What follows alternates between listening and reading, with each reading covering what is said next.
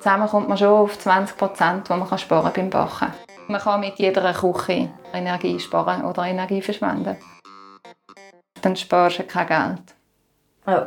Und Strom hast du verschwendet. Jawohl. Hereinspazierte Küche. Ich bin Carla. Ein Drittel von der Energie verbrauchen wir in der Küche. Darum sind ihr da genau richtig. Wenn ihr dranbleibt, erfahrt ihr ganz sicher ein paar Sachen, die so sind so voll. Das macht absolut Sinn, um das zu machen und du hast gerade noch Energie gespart. Wenn man schon gehört, dass man Energie nicht einfach verschwenden soll, dann sparen wir doch. Wir gehen von Zimmer zu Zimmer durch die Wohnung und schauen, wo wir und wie wir ganz einfach Energie sparen können. Energie und Geld.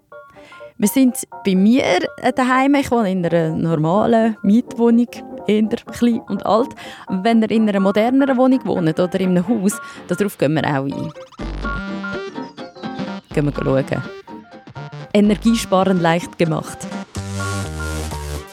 Das ist der Podcast von Energie Schweiz, ein Programm vom Bundesamt für Energie, das schaut, dass man mit freiwilligen Massnahmen die Energiestrategie 2050 unterstützt. Alle Spartipps findest du auch auf nicht-verschwenden.ch. So, kommen wir hier in die Küche rein. Und jetzt bin ich da zwischen Tischli und Abwaschmaschine und Brünneli und Ofen- und Herdplatte. Willkommen in der Küche, willkommen im Podcast. Schauen wir an, wo man alles Energie und Geld sparen kann. Weil wir haben Eva Geilinger da. Sie ist zuständig für Stromeffizienz bei Gerät und Beleuchtung beim Bundesamt für Energie. Willst du einen Kaffee? Ja, gern. Danke. Also ich habe jetzt hier äh, einen Mokka-Kocher. Wie findest du das energietechnisch? Also im Wenn du Kaffee gerne hast und nachher eine Energie hast, um gut zu arbeiten, dann nachher finde ich das gut. Aber jetzt schauen wir mal. Ich glaube, man könnte da, wenn ich den Herd anschaue, schon einen Ort gesehen, wo man da die Energie nicht ganz optimal einsetzen, weil das ist eine ziemlich kleine Kaffeekanne. Und die Herdplatten sind dann ein bisschen grösser. Ich schaue jetzt, auf welche dass du stellst. Also schon der erste Test. Nein, ich glaube, ich würde dich also schon auf die kleinste stellen. Ja. Ist okay. Ja, das ist gut. Und es hat aber leider hat's halt immer noch rundum ein bisschen von dieser Platte, die einfach in die Küche rausheizt und nicht hilft, den Kaffee machen. Und äh, wenn du es so vergleichst mit, wenn man eine Kaffeemaschine hat? Also, wenn man die eine Kaffeemaschine hat, dann haben die manchmal Warmhaltefunktionen. Und es ist einfach wichtig, dass man die Kaffeemaschine immer gerade abstellt, wenn man es nicht mehr braucht. Dass die dann nicht einfach noch weiter Wasser warm halten, irgendwelche Tässchen warm halten die ganze Zeit einfach abstellen, mhm. wenn man den Kaffee rausgelassen hat. Also der Kaffee soll jeder so halt machen, wie er ihn gerne hat. Jeder und jede. Ähm, wenn wir gerade noch bei den Herdplatten bleiben, was, was kann man schon bei den Herdplatten noch, wie kann man da schon noch Energie sparen? Aber sicher kleinste oder einfach die passende Platten auswählen, ist etwas. Genau, also die Pfanne sollte halt nicht zu klein sein, sie sollte nicht zu gross sein, sondern genau gut drauf passen. Und dann das Allerwichtigste ist, dass man immer, wenn man kann, einen Deckel drauf tut. Mhm.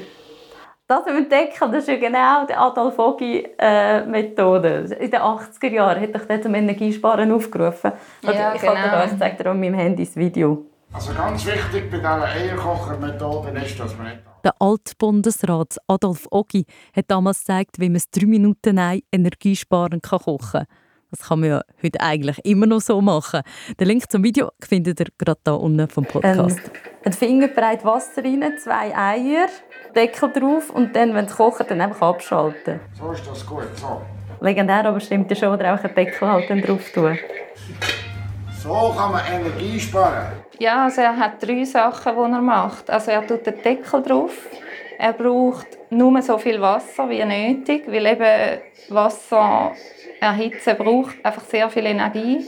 Und dann braucht er noch die Restwärme. Also die Platte ist ja dann heiß, hat das Wasser zum Kochen gebracht und nachher stellt er ab und das Ei oder die Pfanne kann dann noch die Restwärme von der Platte brauchen zum Fertigkochen. Und in der Zwischenzeit ist jetzt, glaube ich, auch gerade unser Kaffee fertig. Wenn wir da schnell schauen, wie es da schon oben rausbrodelt. Top. Ganz ist einfach so ein Ding, das ist halt die Platte ist einfach noch so lang. ist die nachher warm. Hey, in Vorbereitung zu, dass ich dich heute treffe, hat mir eine Nachbarin gesagt, du, aber Wasserkocher, frag sie noch, ein Wasserkocher, der brauche ich doch extrem viel Energie. Wie ist das mit dem Wasserkocher? Habe ich da, da rechts im Ecke steht auch einer. Also im Gegenteil, der Wasserkocher hat viel Leistung, mhm. aber durch die hohe Leistung kann er halt sehr schnell einfach das Wasser zum Kochen bringen. Und dort muss man ja dann nicht noch eine ganze Pfanne mit erwärmen. Also der Wasserkocher ist effizienter als auf dem Herd mit Deckel drauf Wasser zum Kochen bringen. Das heißt, ich könnte am besten auch gerade das Wienerli im Wasserkocher machen. Dann musst du nachher abwaschen oh, und brauchst warmes Wasser wahrscheinlich zum Abwaschen. Also das würde ich jetzt dann nicht machen. Aber zum Beispiel für Teigwaren halt das Wasser drinnen kochen und dann so in die Pfanne leeren. Ich habe das genau diskutiert ähm, und dann eben recherchiert in Vorbereitung auf den Podcast. Und für die, die wirklich tief in diesen Vergleich hineingehen es gibt eben eine interessante Studie. Und die haben genau ganz viele verschiedene Kochmethoden gemessen und verglichen. Und dort sind sie darauf gekommen, dass Spaghetti kochen gleich viel Energie braucht, ob man jetzt das von Anfang an in der Pfanne macht oder mit dem Wasserkocher das Wasser zum Kochen bringt und umleert. Und das ist halt schon, weil dann ja der Wasserkocher sich auch erhitzt hat und die Pfanne muss ja dann gleich auch heiß werden, die Platte muss heiß werden. Also dort äh, kann man sich das sparen, den Schritt. Es kommt aufs Gleiche raus. Jetzt habe ich gedacht, ich bin extrem energiesparend, weil ich das immer im Wasserkocher mache. Aber das ist eigentlich gar nicht so. Es ist schneller, man spart Zeit. Das ist Was ich zu dem noch will sagen, den Wasserkocher sollte man auch regelmäßig entkalken. Wir gehen jetzt mal oh, schauen. Ja, das, das, ist vorbildlich. Also bei mir daheim habe ich noch geschaut, ich sollte eben wieder mal entkalken. Weil das ist halt wie eine Isolationsschicht, die sich dort äh, drauf legt und dann nachher wird dort eigentlich auch äh, weniger effizient dann das Wasser zum Kochen gebracht. Macht das so viel aus? Ja, es macht schon ein bisschen etwas aus. Ich kann dir jetzt nicht gerade eine Zahl sagen. Aber das lohnt sich, das regelmäßig zu machen. Das ist ja vielleicht ein bisschen eine Zusatzmotivation. Sieht dann auch ein bisschen schöner aus. Und hast du noch andere Sachen, die du dazu sagen zu Oder? Also vielleicht auch, ja, zum Spaghetti kochen, was ich dann noch meine Kollegen, die sich mit Warmwasser auskennen, gefragt haben, soll man dann im Hahn warm Wasser in die Pfanne füllen. Und sie haben dann eigentlich abgeraten, weil man dann mehr Kalkablagerungen hat. Und das wäre jetzt auch schwierig, dann das alles ausrechnen, ganz im Detail, wie viel ist dann in der Leitung noch an Wärme, die verloren geht. Und also sie haben empfohlen, Kaltwasser in die Pfanne ja. füllen und dann mit Deckel aufkochen. Ja. Und noch wegen der Pfanne, ähm, Dampfkochtopf also nicht für Spaghetti, aber zum Beispiel für Herdöpfel wird Ja, sehr gut. Machen. Und am allerbesten sind Isolierpfannen. Also wer eine Isolierpfanne, das sind die doppelwandigen, also die haben ganz dicke Wände und eben ein Vakuum zwischen ihnen, das sehr gut isoliert. Und der Deckel ist auch doppelwandig. Also man sieht es wirklich, die sind so 1-2 cm dick. Wer so eine Pfanne daheim hat, fangen die einfach für alles Mögliche an brauchen, wie es nur geht. Also mit so einer Isolierpfanne spart man 60% Energie im Vergleich zu einer normalen Pfanne. Also das Dampfkochtopf habe ich immer so Angst, dass sie explodiert. Ich habe so eine geerbt von meiner Mami, aber das ist auch, ich immer Angst irgendwie. Das ist, so. ist das bei der anderen Pfanne nicht so? Äh, die sind eigentlich nicht unter Druck. Also die, die haben eben einfach so durch die Doppelwandung Isolation, es sind ganz normal, den Deckel tut man einfach drauf wie einen normalen Deckel, aber es isoliert viel besser. Und gibt es die auch normal in den Läden zum Kaufen? Ja, ah. sind sicher ein bisschen teurer. Ich habe eine mal im Brockenhaus gefunden und mich sehr gefreut. und die andere von der Großmutter können übernehmen. Ah, super. Ich habe mich auch noch gefragt, sollte man jetzt doppelt so viel kochen und nachher die Hälfte behalten und aufwärmen am nächsten Tag? Und ich bin dort eigentlich recht überrascht gewesen. Das ist auch in dieser Untersuchung ist das gemessen worden. Und dort ist dann herausgekommen mit Herdöpfeln, wo sie das ausprobiert haben, dass nur wenn man sie in der Mikrowelle aufwärmt, ist es, hat es weniger Energie gebraucht. Aber in den anderen Vergleich, sie gemacht haben, einer auch mit der Isolierpfanne, ist es dann ungefähr gleich gewesen. Also es ist nicht ein riesiger Unterschied. Das hätte ich jetzt rein intuitiv hätte ich erwartet, dass es sich lohnt, doppelt so viel gerade aufs Mal kochen und dann hat man noch Reste und kann die nochmal aufwärmen. Das heisst eigentlich lieber mehrmals kochen, es braucht weniger Energie. Oder auch bei der Mikrowelle besser aufwärmen als in einer Pfanne. Also die Mikrowelle ist gut, um Sachen aufwärmen und was man eben dort auch noch spart, ist ja die Pfanne. Die muss man dann wieder nicht abwaschen und hat dort äh, noch Energie gespart. Das ist jetzt rein bei dem Vergleich nicht eingerechnet. Mhm. Ähm, ja, es ist natürlich auch einfach ein Zeitgewinn, oder, wenn man doppelt so viel kocht. Also ich mache das trotzdem gern. Man kann es ein bisschen pragmatisch sehen. Ja. Wenn wir jetzt eben die Spaghetti effizient, äh, energieeffizient gekocht hätten und nachher machen wir zum Mittag noch dazu irgendetwas aus dem Ofen in äh, gerösteten Blumenkohl. Jetzt, wenn wir da den Backofen anschauen, oder, dann stelle ich auf Umluft ein, am besten. Genau, ja, weil bei Umluft kann man dann bei den meisten Rezepten 20 Grad weniger heiß einstellen, als wenn man Ober- und Unterhitze braucht. Und dann tust du dann bitte auch nicht vorheizen, sondern einfach den Blumenkohl rein und dann anstellen.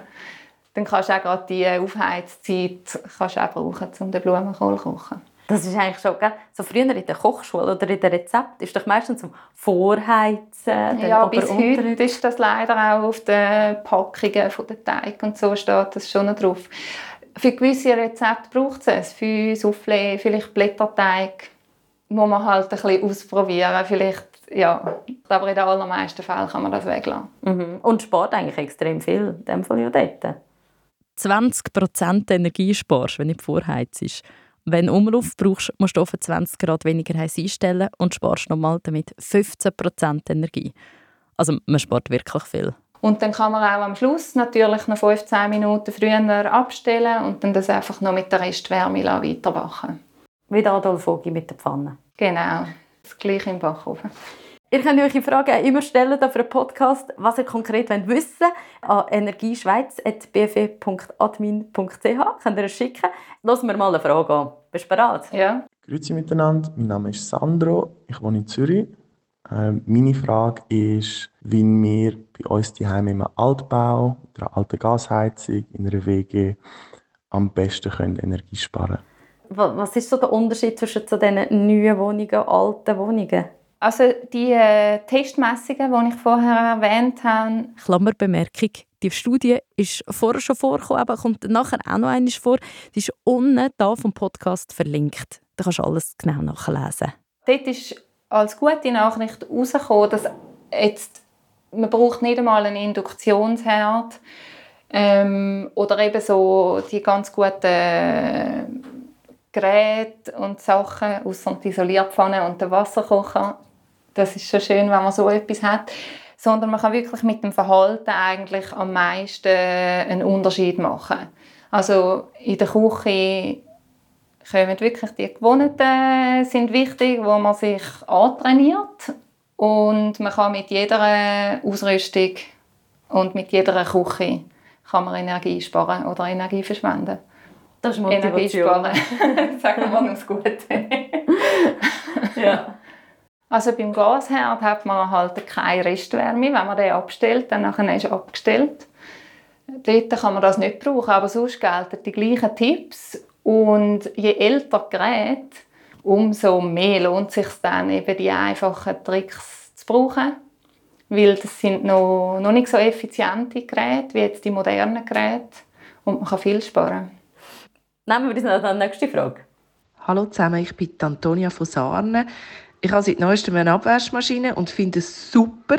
Jetzt habe ich aber gehört, dass Abwaschen umweltschonender ist als mit der Maschine. Stimmt das? Also die modernen Abwaschmaschinen, die brauchen wenig Wasser und sind sehr optimiert und die sind eigentlich energiesparsamer als wenn man von Hand abwäscht. Also es ist klar, man kann so und so von Hand abwaschen, aber das ist das, was man heute sagt, dass Geschirrspüler sparsamer sind als der Handabwasch. Ich habe ja da auch, äh, siehst du da oben, da habe ich da den Eco-Knopf. Macht der viel aus? Ja, also das ist mir sehr wichtig. Ich finde, das ist ganz eine wichtige Botschaft, äh, die ich überbringen will. Weil die Eco-Programme bei der Abwaschmaschine, die gehen so lang und da haben jetzt viele Leute das Gefühl, das kann ja gar nicht sein, die läuft viel länger, die muss doch auch dann mehr Energie brauchen, wenn die Maschine so lange läuft. Aber das ist eben genau nicht so. Und der Grund, wieso das so lange geht, ist, dass die, im Eco-Programm kann es dann bei tieferen Temperaturen abwaschen und es braucht weniger Wasser. Also es spart die zwei Sachen und es braucht aber dafür halt längere Zeit, bis es, dass es dann sauber wird. Mhm. Und die Kurzprogramme, die tun dann halt mit sehr heißem Wasser, sehr intensiv und mit viel Wasser könnt ihr dann schnell auch das Geschirr sauber waschen. Ich finde, es lohnt sich wirklich, das Eco-Programm immer einstellen. Ich habe eine Zahl gefunden, dass man etwa 30 Prozent einsparen von der Energie. Also ja, macht doch das immer. Und wenn es mal nicht langt, dann tun ihr halt mit ein bisschen schlecht Gewissen, weil ihr dann in die Ferien geht und das jetzt mal fertig seid, dürft ihr mal das Kurzprogramm wählen. zu der Abwaschmaschine sind ein paar Fragen gekommen. Kommen wir gerade noch die nächste. Hallo, ich bin der Axel aus Basel und was ich mich frage ist, ist es sinnvoller, der Geschirrspüler zu oben laufen im Niedertarif, wenn er halb voll ist nur, oder zu warten bis am Morgen und dort noch die restlichen Sachen drin tun und dann beim Hochtarif voll laufen. Was ist besser? Also wir wollen ja Energie sparen. Das heißt unbedingt warten, bis die Maschine voll ist und dann laufen lassen. Der Niedertarif der hilft dir ein bisschen Kosten sparen. Das ist aber nur etwa 30% günstiger oder manchmal sogar noch weniger. Also von dem her, wenn du eine halbvolle Maschine laufen lässt und dafür doppelt so häufig die Maschine läuft, dann sparst du kein Geld. Ja. Und Strom hast verschwendet. Jawohl. Gut, also wenn wir vor uns schauen. Ähm, also die Abwaschmaschine, Wasserkocher haben wir schon angeschaut. Die Herdplatte, der Ofen. Gehen wir dann noch über zum Kühlschrank. Ja, das ist der dritte grosse Verbraucher. Ja. Also, da, ähm, du siehst da oben rechts, kann ich da einschalten von der Temperatur. Es ist jetzt auf dem 4. Sollen wir jetzt einfach ein bisschen abstellen? Ja, für das bist du da. Sag jetzt machen wir doch mal eine Stufe tiefer. Also bei dem Drehrädchen ist es so, eben je tiefer die Zahl, desto äh, weniger stark kühlt und je höher die Zahl, desto kälter wird der Kühlschrank. Und man sagt, etwa 7 Grad langt bei diesem Kühlschrank weiss man jetzt halt nicht, was 7 Grad ist. Es ist halt noch ein bisschen alt wegen dem Drei, gell? viele sind so digital. Ja, ja, die modernen kann man dann wirklich mhm. auswählen und dort kann man genau 7 Grad mhm. wählen. Und da könnte man jetzt den Butter in der Türe in eines von diesen oberen Fächchen tun und wenn man dann schön streichen kann, hat man eine gute Temperatur. Wenn er hart ist, ist es zu kalt. Dann kann man da nochmal eins abdrehen. Und jetzt vom Einräumen her, also kommt das darauf ab, wo man es einräumt? Die Sachen im Kühlschrank? Also für die Haltbarkeit der Lebensmittel ist das ein guter Tipp. Und also klar, Lebensmittel produzieren braucht natürlich viel Energie. Das ist jetzt nicht etwas, was man selber auf der Stromrechnung zahlt, aber das ist etwas Wichtiges in der Küche. Auf der unteren Tablare ist es am kältesten, weil warme Luft steigt ja bekanntlich. Dann würden wir da unten würden wir so die Fleischsachen und dann die Milchprodukte vielleicht in der Mitte und dann oben so die, all die Gläser, Gumpfen, Essiggurken und diese Sachen da oben. Und dann Butter, Eier, das ist ja da schon richtig. In der Türe, äh, also in der Türe ist auch ein bisschen wärmer als in den Fächern. Mhm. Da unten die Flaschen in der Türe. Und wenn man ähm, Sachen tut, nicht werden und so, dann in den Kühlschrank hinein also ja, also bitte stehen lassen, bis sie abgekühlt sind, weil das ist schade, dann so viel Wärme in den Kühlschrank hineinbringen. Ja, das ist ein wichtiger Tipp. Also das ist wirklich nur eine Verschwendung von Strom, wenn man etwas Warmes in den Kühlschrank stellt. Und wenn man etwas auftaut und so kochen, dass man schon weiß, was man dann beim Nacht will machen. Und das kann am Morgen in den Kühlschrank legen zum Beispiel, dann kann das gerade am Kühlschrank noch helfen, kalt bleiben. Und dann kann man die Kälte quasi nutzen. Tut es nicht irgendwie dann regulieren, weil der Kühlschrank dann eben auf 7 Grad eingestellt ist und dann ist er plötzlich so kalt und dann muss er irgendwie aufwärmen, dass er... Nein, nein, nein, ein Kühlschrank will nicht aufheizen. Also der Thermostat schaut einfach, dass es 7 Grad ist und wenn es 7 Grad bleibt, ohne dass der Kühlschrank muss kühlen dann nachher ist er auch zufrieden. Also 7 Grad Kühlschrank. Wie ist es da unten mit der Gefriere? Da kann man jetzt nichts einstellen. Also wenn man kann einstellen ist minus 18 Grad eine gute Temperatur. Und danke, dass du die Tür gerade wieder zugemacht hast. Also das ist noch so anders. sind einfach die Kühlschränke und Gefrierschränktüren immer gerade wieder zu. Eva Geilinger, zuständig für Stromeffizienz bei Geräten und Beleuchtung beim Bundesamt für Energie. Danke für deine Tipps. Drei Sachen, die ich gelernt habe. Gewisse Grundeinstellungen kannst du einfach mal anpassen und dann ist das fix erledigt. Wie beim Kühlschrank und der Gefriere. Kühlschrank 7 Grad, Gefriere minus 18 Grad. Top, hast du das eingerichtet. Beim Kochen lohnt es sich wirklich, die Pfanne auf die Platte zu tun, die von der Größe her passt. Und den Deckel drauf zu tun. Sonst verpufft die Energie neben raus und oben raus. Und viel kannst du eigentlich früher abschalten, weil die Platte ja eh noch heiß bleibt. Top. Und beim Ofen musst du gar nicht vorheizen, man kann die Sachen wirklich einfach schon rein tun und umrauf backen, weil das kannst du nämlich mit einer tieferen Temperatur und es geht schneller. Also zack, auch weniger Energie verbraucht. Energiesparen leicht gemacht. Der Podcast von Energie Schweiz. Ein Programm vom Bundesamt für Energie, das schaut, dass man mit freiwilligen Massnahmen die Energiestrategie 2050 unterstützt. Der Podcast produziert hat Carla Keller. Mischung und Soundlayout kommt von Christina Baron von der Podcast Schmidi.